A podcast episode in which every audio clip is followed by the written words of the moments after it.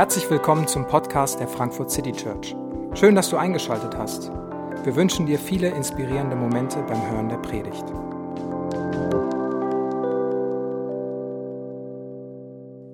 Da sitzt irgendwo im Mittleren Osten ein ganz kleiner Haufen von Menschen. Und diese Leute, die sind jetzt auch nicht gerade die Elite ihrer damaligen Zeit, sondern das sind stinknormale Menschen. Das sind Handwerker, das sind Fischer, das sind Hausfrauen. Die Männer unter ihnen, würden wir heute sagen, die sind über ihre religiöse Grundschulbildung nicht sonderlich weiter rausgekommen. Die wurden im Aussiebeverfahren des Rabbis damals äh, beiseite gelegt. Und zu diesen Menschen, zu dieser kleinen Gruppe, die jetzt da Jesus zuhört bei dieser Bergpredigt, zu diesen Jüngern, sagte, ihr seid das Salz der Erde. Ihr, ihr seid das Licht der Welt. Und das geht eigentlich bis heute für jeden Menschen, der sagt, oh, ich möchte Jesus Christus nachfolgen oder ich überlege zumindestens, ob ich das machen sollte. Ja, ich höre mir das mal heute an hier so in der Kirche. Ähm, soll ich das eigentlich machen? Das ist eine Bestimmung. Ihr seid, du bist sozusagen mit Teil dieses Salz der Erde, das Licht der Welt. Dann kann man sich schon fragen, wer genau? Ich? So wie in der Stadt, wenn dich jemand anspricht und er hat so den falschen Namen drauf. Ey, Annette, schön dich zu sehen. Und du denkst, ich? Nein, ich nicht. Ich, das ist ja auch, du, das Licht der Welt. Nein, ich nicht. Weil wir kennen uns ja. Du machst einen Unterschied. Das hören wir gern auf Instagram. Also irgendwie jeder dritte Influencer sagt einen das auch. Hey, du machst den Unterschied. Du bist gut dabei. Und wir wissen, dass wir den Unterschied machen. Aber die Frage ist ja nur, was für einer? Also wenn ich morgen krank bin und nicht ja zur Arbeit komme, dass dann meine ganze Abteilung sagt, wuhu, endlich ist er krank, ja? Wir machen schon einen Unterschied, aber wir wollen natürlich einen guten Unterschied machen. Und klappt das eigentlich immer so bei uns? Oder wir können uns auch fragen als Gemeinde, ich mit meiner Gemeinde, ihr mit eurer Gemeinde, machen wir einen Unterschied? Wir paar Hansels hier, die sich hier treffen, in dieser riesigen Stadt mit 750.000 Einwohnern, machen wir einen Unterschied. Und Jesus sagt das ja trotzdem. Jesus sagt, du bist oder ihr seid das Licht der Welt. Und warum kann er das sagen? Er kann zum einen das sagen, weil er tiefer sieht. Das heißt, Jesus ist nicht naiv. So nach dem Motto, Jesus weiß einfach nicht, dass Menschen es eigentlich nicht so gut können mit dem Unterschied machen ja, und dem Licht sein. Der weiß nicht, wie Menschen sind. Und das stimmt einfach nicht. Ihr werdet in den kommenden Wochen, wenn ihr Stück für Stück jetzt in den Gottesdiensten durch die Bergpredigt geht, Texte lesen, wo Jesus ganz klar Menschen anspricht in ihren Situationen, in ihren dunklen Gedanken, in ihrer Unfähigkeit zu vergeben, in vielleicht ihrer Ich-Zentriertheit, ihrer Gier, die sie haben. Also Jesus weiß schon, wie wir drauf sind. Und er sagt trotzdem, hey, ihr seid das Licht der Welt. Warum ist das so? Weil er etwas sieht. Er sieht eben nicht nur, wie wir sind, sondern er sieht auch, wie wir sein können, wenn Gottes Kraft und Gottes Liebe in uns wirkt. Also beides stimmt. Er kennt uns wirklich und er sieht auch schon die Veränderung, die in unserem Leben passiert, wenn wir ihn einladen. Und deswegen kann er so eine Bestimmung aussprechen, die eigentlich über uns total hinausgeht. Ihr als meine Nachfolger, ihr habt eine Bedeutung für diese ganze Erde. Ihr macht einen Unterschied. Ihr habt diese Bestimmung. Etwas von Gott soll in eurem Leben sichtbar werden. Das ist Kirche. Das ist Gemeinde. Das ist Jesus nachzufolgen. Etwas von Gottes Schönheit, von Gottes Heiligkeit wird von deinem Leben sichtbar nach außen. Und ich glaube zutiefst, dass jeder sich nach so einem Leben sehnt. Vielleicht bist du zum ersten Mal hier oder du gehst nicht so oft in die Kirche und du hörst dir das heute hier an. Und das ist dann eigentlich egal, ob man jetzt hier schon zehn Jahre Christ ist oder da immer so ganz fromm aufgewachsen ist oder ob man heute zum ersten Mal da ist. Jeder hat in sich so eine Art Sehnsucht zu sagen, hey, ich will, dass mein Leben einen Unterschied macht zum Guten. Ich habe keine Lust, dass jemand später mal meinen Sargdeckel zumacht und sagt, naja, gut, das war's dann. Gut, dass er weg ist. Sondern ich will natürlich, dass jemand sagt, nein, wo ist er hin? Warum? Und dass Leute darüber sprechen, dass man einen Unterschied gemacht hat zum Guten. Ich glaube, jeder wünscht sich das für sein Leben. Und deswegen möchte ich mit euch zwei einfache Gedanken heute teilen. Das erste, dass wir überlegen, was ist diese Bestimmung, die Jesus eigentlich für seine Nachfolger hat und diese Nachfolger und diese Nachfolge steht jedem offen. Also es kann auch deine Bestimmung sein, wenn du jetzt noch gar nicht glaubst. Also was ist die Bestimmung, die er hat für uns? Und das zweite ist, was kann dir helfen und was kann mir helfen, in dieser Bestimmung auch zu leben? Das dann auch umzusetzen, wie Jesus sich das für uns denkt. Fangen wir mit dem ersten an. Was ist eigentlich die Bestimmung? Und Jesus benutzt zwei ganz einfache Bilder, Salz und Licht. Und in jeder Kultur dieser Erde sind die beiden Bilder verständlich. Jede Kultur hat Salz, das heißt, damit schmeckt das Essen besser, oder es wird im dem Verfallsprozess aufgehalten, das heißt wie eine Art Kühlschrank, etwas wird konserviert durch Salz. Und eine Lampe hat auch jeder, man tut Lampen an bestimmte Stellen, um etwas auszuleuchten, um einen Raum gut begehen zu können und sich dort aufzuhalten. Das heißt, man könnte sagen, die Bestimmung ist, Menschen, die Jesus vertrauen, sind Menschen, die ihm mit Herz und Hand nachfolgen und die sind im besten Sinne zu gebrauchen. Menschen, die Jesus nachfolgen, sind voll nützlich, sind total wichtig, sind Menschen, die einen Unterschied machen, sind Menschen, die gebraucht werden. Ich weiß nicht, ob du das so sagen kannst von dir, okay, ich glaube, ich weiß, ich werde gebraucht. Das ist das Bild, was Jesus hier sagt. Wir hören gerne von uns, du bist wichtig, ist ein schöner Satz, ja, ah, du bist wichtig, du bist begabt, ist auch gut. Aber für die Gabe gibt es eine Aufgabe. Für das Wichtigsein gibt es eine Dringlichkeit, für die du dich einsetzen kannst. Es ist irgendwie gepaart miteinander. Das, was du hast, ist, wird mit dem zusammengebracht, was gebraucht wird. Und das ist das Bild, was Jesus hier sagt. Ihr seid das Salz und ihr seid das Licht.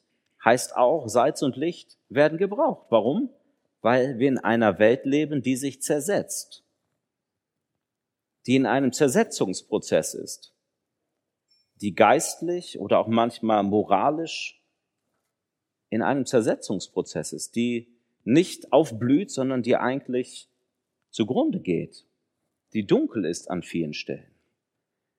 Und Gott ist mit dieser Welt noch nicht am Ziel. Warum? Weil sie noch nicht so ist, wie er es sich, sich immer gedacht hat, sondern genau das Gegenteil an vielen Stellen uns sichtbar ist.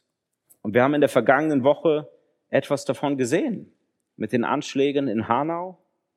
Wenn wir sehen, wie ein Mensch entmenschlicht, anderen Leuten das Lebensrecht abspricht, da spürst du etwas von diesem Zersetzungsprozess.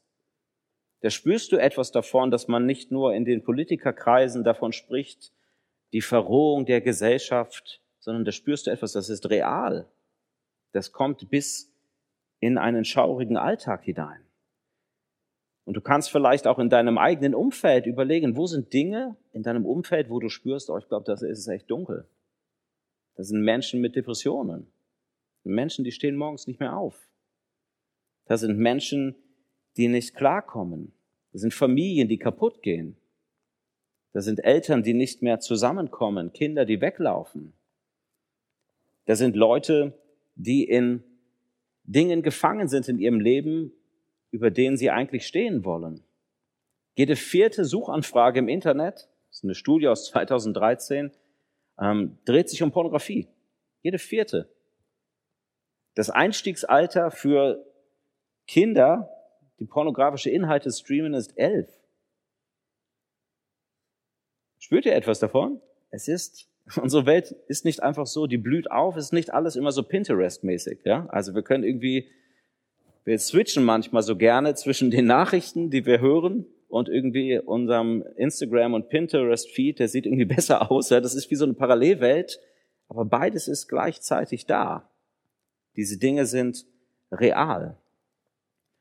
Und diese Welt, die braucht und die soll Heilung bekommen.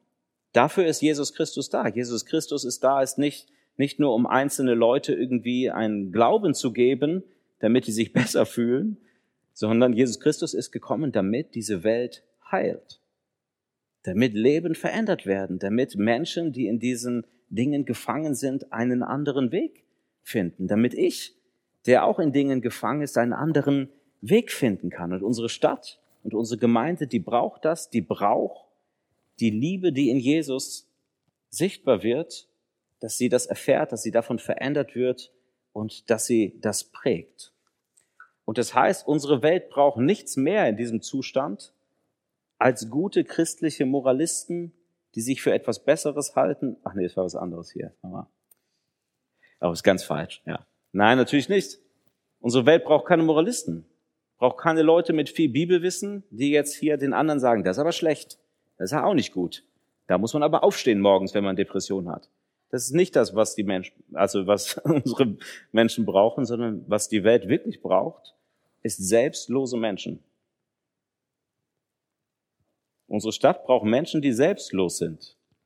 Menschen, die nicht aus Kalkül handeln, auch nicht aus christlichem Moralismus, sondern aus einer tiefen Überzeugung, aus einer Liebe und aus einer Dankbarkeit Gott gegenüber. Eine echte Selbstlosigkeit. Denn diese Bilder, die Jesus nimmt, sind selbstlos. Wenn du Salz in deine Suppe schmeißt, dann siehst du das nachher nicht mehr. Das ist dann weg. Die Suppe schmeckt besser, aber das Salz nicht mehr da. Salz hat sich aufgelöst. Das Licht ist nicht dafür da, die Lampe ist nicht dafür da, dass du die ganze Zeit die Lampe anstarrst und sagst, wow, eine Lampe. Die Lampe ist dafür da, dass der Raum hell ist. Die hat einen Zweck. Es geht nicht um die Lampe an sich, sondern es geht darum, was die Lampe tut. Und so ist es auch mit dem, was Jesus für uns vorhat. Wenn Jesus in unser Leben tritt und uns verändert, dann kommen da keine ich-süchtigen Menschen raus, die jetzt sagen, wow, äh, jetzt habe ich auch noch meine Beziehung zu Jesus, jetzt kann ich endlich ähm, total auf die Kacke hauen, weil ich ja weiß, mir ist vergeben oder so. Das ist nicht das, was Jesus ja für uns will, sondern wir werden Menschen, die zu einer Selbstlosigkeit kommen können, weil sie wissen, ich muss mich nicht mehr um mich selber kümmern. Jemand hat sich schon um mich gekümmert und kümmert sich um mich. Es gibt jemand, der für mich ist, deswegen kann ich für dich sein. Es gibt jemand, der mich füllt, deswegen gebe ich ab. Es gibt jemand, wo ich an der Quelle bin, deswegen kann etwas von mir ausfließen, kann etwas von meinem Leben austreten, wie eine Frucht wie ein Apfel. Kein Baum isst seinen Apfel selbst. Der Apfel ist für den anderen da. Also kein Baum sagt, wow, lecker Apfel. Ja, der Apfel ist dafür, dass jemand anderer kommen kann und er kann davon profitieren. Oder ein nächster Baum entsteht, aber der Baum ist immer, geht immer über dich hinaus. Und das ist das Bild, was die Bibel hat für jeden Menschen. Wenn Gottes Liebe ein Leben berührt, dann darfst du in deinem Leben etwas erfahren, was über dein Leben hinausgeht wo andere Menschen etwas von haben, was denen gut tut, wo die aufblühen, wo die gesegnet werden. Und Jesus sagt hier ganz konkret, das sind gute Werke. Da kommen dann gute Werke bei raus. Und das kann ganz unterschiedlich sein. Das ist all das, wo das Vertrauen in dir, das du in Jesus setzt, irgendwie sichtbar wird, indem du Mitgefühl zeigst, indem du barmherzig bist gegenüber anderen und das mit Worten oder Handlungen ausdrückst. Das ist die Liebe, die du teilst in deiner Familie. Das ist die Liebe, die du auf, in, auf deinem Büroflur ähm, irgendwie versprühst. Es ist die Liebe, die du sogar deinen Nachbarn, ja, den ungeliebten Nachbarn zukommen lässt, sogar den Offenbachern, also den Feinden, sagt Jesus später, ja, sogar denen, die da nicht Halt macht, sind die Worte, die du für jemand hast, um ihm die Hoffnung weiterzugeben, die du in Jesus Christus gefunden hast. Zu sagen, wow, ich habe jemand gefunden. Ich habe mein Leben nicht an mir selber festgemacht, sondern ich habe das an Jesus festgemacht und ich will dir davon weitergeben, weil ich glaube, du kannst dich da auch festmachen. Es ist vielleicht auch die Tat, die du anfängst, weil du weißt, es gibt etwas in dieser Stadt oder in meinem Umfeld, das liegt mir auf dem Herzen. Da ist etwas im Bahnhofsviertel, da ist etwas in meiner Nachbarschaft, da ist etwas an der Schule, wo ich bin oder in meinem Büro, das lässt mich nicht los. Und ich will, dass sich das ändert. Ich möchte, dass Gott dort hineinwirkt und dann, wenn du nicht passiv bleibst und etwas anfängst, um das zu ändern, das ist genau diese guten Werke, wo Gott sagt, das ist etwas, womit du Gott loben kannst und wo ähm, etwas davon rüberkommt, was dich füllt.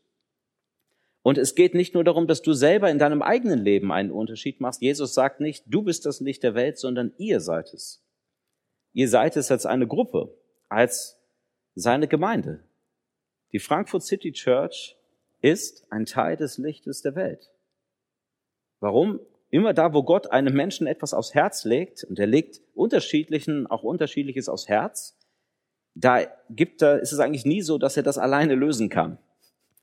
Sondern wo du merkst, wow, ich, eigentlich will ich da was machen, ich brauche aber mindestens vier, fünf Leute, die mir da helfen oder die mir da zur Seite kommen. Immer da, wo Gott einem Menschen was aufs Herz legt, da wird es automatisch so sein, dass er anderen Menschen auch einen ähnlichen Gedanken gibt oder dass sich Teams formen oder eine Gemeinde sich um etwas ganz konkret kümmert. Das heißt, keiner bleibt eigentlich allein in dieser Aufgabe, einen Unterschied zu machen, sondern das ist etwas, was wir zusammen machen. Und Jesus sagt, diese Bestimmung hat ein Ziel beziehungsweise eine Folge. Da, wo Leute selbstlos sind, da, wo eine Gemeinde immer darin wächst, wir wollen selbstloser sein. Geht gar nicht um uns, geht eigentlich darum, dass Jesus am Ende hier rauskommt. Da erkennen auf einmal Leute, wow, dem geht's ja gar nicht um sich, sondern da ist etwas Echtes dahinter, da ist ja Gott dahinter. Und Jesus sagt hier, dann werden Menschen den Vater im Himmel preisen. Dann werden die nicht nur sagen, wow, ihr seid ja echt tolle Typen, ne? oder was das für eine tolle Lampe, sondern die sagen, wow, welche Energie dahinter steckt, da scheint echt Gott hinterzustehen. Da, wo wir diese Bestimmung leben, da kommt am Ende Gottes Ehre raus. Da wird Gott, kommt er groß raus weil wir sozusagen mit unserem ganzen Egoismus klein geworden sind, aber weil Gott groß geworden ist. Das ist so der Rundumschlag, das ist die Bestimmung. Salz und Licht sein, etwas, was einen guten Unterschied macht in deinem Leben, in deinem Umfeld und auch als Gemeinde, wo ihr einen Unterschied sein könnt. Und die Frage ist, was hilft uns, diese Bestimmung zu leben? Wie kann ich in dieser Bestimmung wachsen? Oft finde ich, wenn man so darüber spricht, okay, jetzt denk mal an das Bahnhofsviertel und wie könnte Frankfurt sich verändern oder wie könnte dein, ja, deine Firma sich verändern, was könntet ihr tun, ja, oder wie können wir den Hunger in der Welt beseitigen, alles Dinge, die Gott auf dem Herzen liegen, dann merkt man sofort, boah, das ist ziemlich hoch. Ich bin in so vielen Systemen gefangen, ja, ich kann ja, ich bin ja froh irgendwie, wenn ich es schaffe, mir morgens die Zähne zu putzen äh, und zur Arbeit zu kommen pünktlich. Also ich weiß nicht, ob ich das irgendwie schaffe, ja, diesen, diesen nächsten Schritt zu gehen. Also wir denken oft so, okay, ich will schon und ich weiß schon, das ist richtig, aber wir fühlen uns oft nicht so. Und ich glaube, das hat etwas damit zu tun, wenn wir so ein Wort vielleicht verkürzt hören, wenn wir zu viel von uns erwarten und vielleicht zu wenig von Gott. Denn du machst einen Unterschied, heißt in diesem Sinne nicht, dass du die Welt rettest. Diese Welt ist schon gerettet. Du wirst auch die Welt nicht neu machen, sondern wir glauben an einen Gott, der kommen wird und diese Welt einmal ganz neu machen wird. Der wird es machen. Und der gleiche Gott, der das einmal machen wird, der hat jetzt schon die Kraft, in Menschen wie dir und mir zu wirken und Zeichen dieser neuen Welt jetzt schon sichtbar zu machen und dir das jetzt schon zu geben. Aber es das heißt nicht, du bist der Retter der Welt, sondern Jesus ist das. Nicht du bist der Vollender dieser Welt, sondern Jesus ist das. Und das kommt eigentlich da zusammen, wenn wir den Predigtext, den ihr letzte Woche gehört habt, mal mit diesem, mit dem Predigtext von heute zusammenbringen. Letzte Woche ging es um die Seligpreisung, also um den Anfang der Bergpredigt. Hört mal diese beiden Sachen in der Verbindung. Ihr, die ihr nichts vor Gott vorzuweisen habt, ihr Trauernden, die ihr einen Hunger habt nach Gerechtigkeit, ihr, die ihr euch für den Frieden einsetzt, ihr Sanftmütigen, die ihr ein reines Herz habt, was sich noch anrühren lässt, und ihr, die ihr verfolgt werdet, ihr seid das Licht der Welt. Ihr, die ihr scheinbar ja gar nichts habt, ihr, die ihr scheinbar nicht auf der Gewinnerstraße steht, ihr, die ihr den manchmal vielleicht niedrigeren Weg geht, ihr seid das Licht der Welt. Diese Einstellung, das zu haben, mir nachzufolgen, das reicht. Ihr, die ihr scheinbar nichts habt, ihr habt mich. Später sagt Jesus zu seinen Jüngern, die sich eingeschlossen haben, kurz vor dem Pfingstereignis, die nicht raus wollten, die sich nicht dafür ja, fertig fühlten, irgendwie Kirche zu sein und von Jesus zu reden. Ihr seid meine Gemeinde und ich sende euch meinen Geist. Ich mache das in euch. Diese Bestimmung ist groß, aber ich bin alles, was ihr braucht, um diese Bestimmung zu haben und diese Bestimmung zu leben, denn ich bin das Licht der Welt. Und Paulus wird später sagen, wie ist ein Mensch, in dem das Licht der Welt wohnt? Überlegt es mal, das Licht der Welt wohnt in einem Christen durch den Heiligen Geist. Das ist die Vorstellung, die wir als Christen haben dürfen. Und sagt Paulus, dann ist eigentlich jeder, in dem das so ist, als Einzelner oder als Kirche wie ein Stern am Nachthimmel der Orientierung gibt. Was für ein Bild. Du darfst für andere Menschen wie ein Stern am Nachthimmel sein, wenn Leute das Bild kommt aus dem Orient, ja, da gibt's sternklare Nächte, wir wissen es nicht in Frankfurt, also es gibt noch Sterne, ja, Die sind leider durch den Industrienebel nicht mehr zu sehen, aber es gibt noch Sterne und äh, man kann sich eigentlich an denen orientieren, wenn man sich ein bisschen damit auskennt. Das ist dieses Bild. Du kannst einem Menschen Orientierung geben. Du bist jemand, an dem jemand sich festmachen kann. Wow. Und wir haben in uns den Heiligen Geist, der uns tatsächlich trainiert dazu. Es ist vielleicht wie auf diesem Bild hinter mir, wie wenn du Höhenluft schnupperst. Spitzensportler trainieren zum Beispiel vor der Olympiade oder vor einem großen Wettkampf auf einem anderen Höhenniveau. Die fahren dann nach Südamerika und ähm, trainieren so auf 2.000, 3.000 Meter Höhe. Warum? Da ist der Sauerstoffgehalt niedriger und dann gewöhnt sich sozusagen die Lunge und das Herz, der ganze Organismus gewöhnt sich an den niedrigeren Sauerstoff. Und wenn die dann unten wieder bei normalem Sauerstoff sozusagen loslegen können, ja, dann sind die wie so natürlich gedopt. Das ist, wie, das ist der Heilige Geist für uns, wie so natürlich, oder unnatürlich, übernatürlich gedopt. Ja? Das heißt, wie ein, ein Training für uns zu sagen, wow, da wo ich eigentlich an meine Grenzen komme, wo ich weiß, diese Bestimmung kann ich gar nicht aus mir heraus leben, da gibt es den Geist Gottes, der mit uns diesen Prozess macht, dieses Training, zu wissen, wow, es gibt echte Liebe, es gibt Vergebung, es gibt Gnade, es gibt Erneuerung und ich will das an meine Mitmenschen weitergeben. Ich will zum Schluss dir eine Möglichkeit geben, dich ein Stück weit einzuordnen in diesem Ganzen. Wir haben vorhin nicht noch einen anderen Film, den ich auch sehr mag, äh, sind wir nicht mehr drauf gekommen vom Thema. Ich bin auch großer Fan von Mission Impossible, ja. Und äh, zumindest von den frühen Teilen.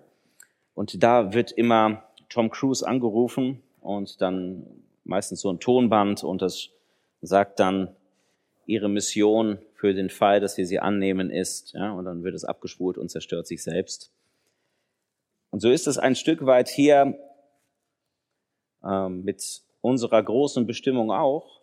Deine Bestimmung für den Fall, dass du sie annimmst. Da ist eine Bestimmung, die Gott für dich hat, die Jesus hat für jeden Christen und die eigentlich jedem Menschen offen steht. Und jetzt ist die Frage, nehme ich die an? Und Jesus sagt am Ende ganz konkret, lass dein Licht leuchten. Lass leuchten. Mach mal. Also nicht nur, ähm, ja, das ist wie so ein Prozess, an dem du gar nichts zu tun hast, sondern wenn das doch in dir ist, dann tu das. Lass, lass dein Licht leuchten. An anderer Stelle sagt er, hab Salz in dir. Also mach den Unterschied.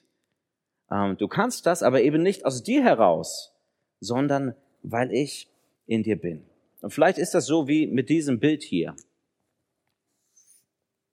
Das ist ähm, ah, natürlich, habt ihr schon gesehen, ja, das ist ein Rohr. Und ihr habt natürlich auch schon gleich gemerkt, das seid ihr. Ja, gut. Und in dieses Rohr, da wird etwas reingefüllt. Wie ein Bild für den Glauben. Das sieht jetzt aus wie ein Bierkrug, aber ne, wir bleiben bei Wasser. Ja? Hier wird Wasser reingefüllt in dieses Rohr. Und dieses Wasser steht für das, was Gott uns gibt, für seine Liebe, für seine Gnade, für seine Veränderung, für seine Vergebung, für all das Gute, was Gott für uns hat. Das ist das Bild eines Christen. Ich darf Gottes Liebe selber erfahren in meinem Leben.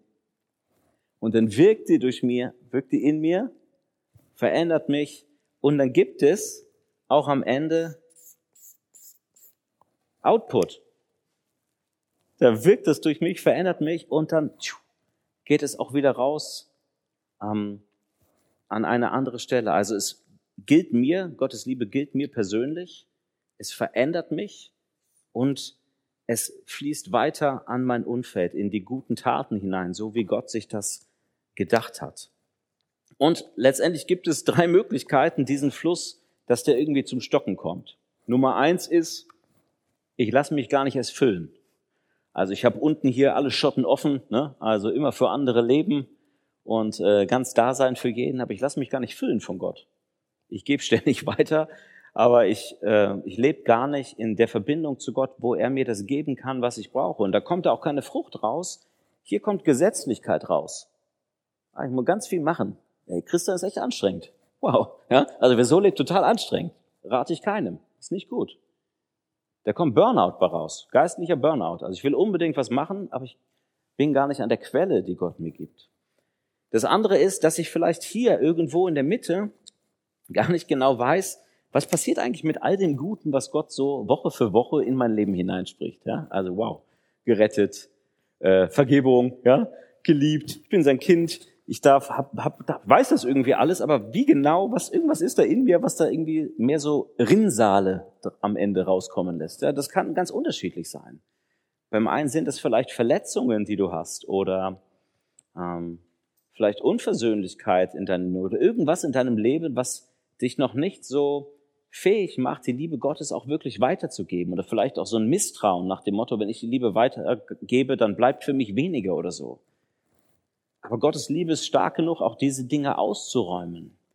Und das Letzte ist, wie dieser Fluss nicht zustande kommt, ist, dass ich einfach hier so richtigen Korken drin hab. Da geht nichts raus. Er kommt, also ich ist auch schön durchlässig, ja, bin auch ein, äh, habe ein gutes Leben. Gott füllt in mich alles rein und unten ist da so ein schöner Korken drauf. Was passiert mit dem Wasser, wenn das in so einem Rohr steht? Hm? Das stinkt, unglaublich, ja. Also so ein Rohr, wo ständig was eingefüllt wird, aber da, das kommt da nicht raus, ja. Unglaublich ekelhaft, ja. Jeder weiß, dass der mal so, muss man jetzt kein Installateur zu sein, um sich die Folgen vorzustellen. Und so ein bisschen ist das auch mit ähm, unserem Leben als Christen oder als Gemeinde. Wenn wir den Stopfen nicht wegnehmen, den Korken nicht ziehen, dann irgendwie auf Dauer kommt da nichts bei Gutes raus. Da dreht man sich um sich selbst, streitet sich um die falschen Dinge, macht komische Sachen, ja, und am Ende ist keiner mehr fröhlich. Das Ding muss weg da hinten. Ich will euch eine zum Schluss eine Geschichte erzählen, wo Gott nochmal bewusst in meinem Leben, wo ich so ein Erlebnis hatte, wo ich gesagt habe, okay, jetzt zieht Gott mir nochmal den Korken oder ich ziehe ihn. Ich war äh, auf einer Autobahntoilette, ja, und äh, das war noch vor Sanifairzeiten. Also Wisst ihr? Also ähm, nicht diese schönen, sondern die, so diese normalen Autobahntoiletten. Und dann gehe ich rein in eine Autobahntoilette und denke mir, oh, das ist niemals, ich muss unbedingt zur nächsten. Dann will ich gerade so zur nächsten Toilette gehen, dann habe ich wirklich ein inneres Gefühl, es war jetzt nicht so, oh, der Herz und mich schon so. Mein inneres Gefühl war, dass Gott mir sagt, habe ich nicht deinen Dreck auch weggemacht? Habe ich nicht deinen Dreck auch weggemacht? Die Antwort ist ja. Hat er gemacht. Der kam nicht, um irgendwie ja, allein ein schönes Leben zu haben. Der war schon, hatte das beste Leben, was man haben konnte, aber der hat das abgelegt. Und es war für mich wie ein, okay, wie so eine Zeichenhandlung, okay, ich, äh, ich mache es jetzt sauber. Und dann habe ich da, was ich mir so, war ein bisschen ekelhaft, könnte ich schon vorstellen, ja. Also ich habe probiert, das so best, so gut, dass auch der nach mir kommt, sich da irgendwie wohlfühlt, so ähm, wieder hinzubekommen. Aber dieses Wissen darum, am Ende geht es darum, dass ich das, was ich von Gott bekommen habe, dass das einen, dass das einen Ausfluss hat und dass es nicht alles irgendwie am Ende mit, von meinem Egoismus geschluckt wird. Es war für mich so ein Schlüsselmoment. Und ich lade dich ein, einfach zu überlegen, wo du vielleicht an dieser Stelle hier in diesem Kreislauf stehst, auch gleich, während wir ein Lied singen und dann will ich danach ein Gebet sprechen, für jeden, der vielleicht an einer unterschiedlichen Stelle steht, zu sagen, wir wollen ähm, da, wo jeder steht, einen Schritt weiterkommen hin in dieser Bestimmung zu leben, die Gott für uns hat. Danach wollen wir auch beten, wollen an die Leute denken, die Menschen verloren haben in dieser Woche, wollen eine Zeit des Gebets haben, wo wir eine Fürbitte haben für die Opfer auch in Hanau. Wir hören auf ein Lied, was uns mit hineinnimmt in diesen Wunsch. Wir wollen als Kirche eine Stadt auf dem Berg sein. Wir hoffen, die Predigt hat dich inspiriert. Wenn du uns kennenlernen möchtest, dann schau einfach mal auf unsere Homepage www.frankfurtcitychurch.de oder besuche uns in unseren Gottesdiensten. Bis dann!